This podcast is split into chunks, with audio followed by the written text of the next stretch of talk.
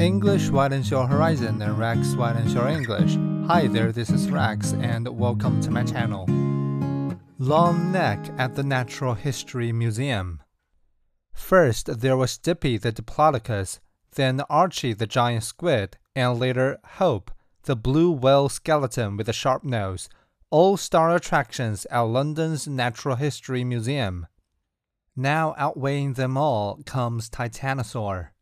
100 million years old, Patagotitan mayorum is one of the largest land animals to have ever existed.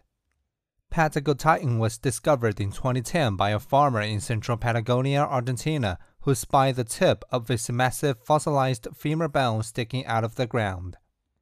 It is in fact a composite.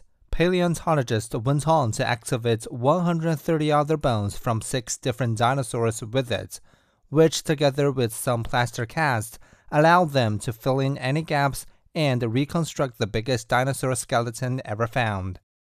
Its neck is 14 meters long and it would have had to chomp its way through 120 kilos of food every day. Grass had not yet evolved, so it lived off ferns and treetops. The original Bigfoot.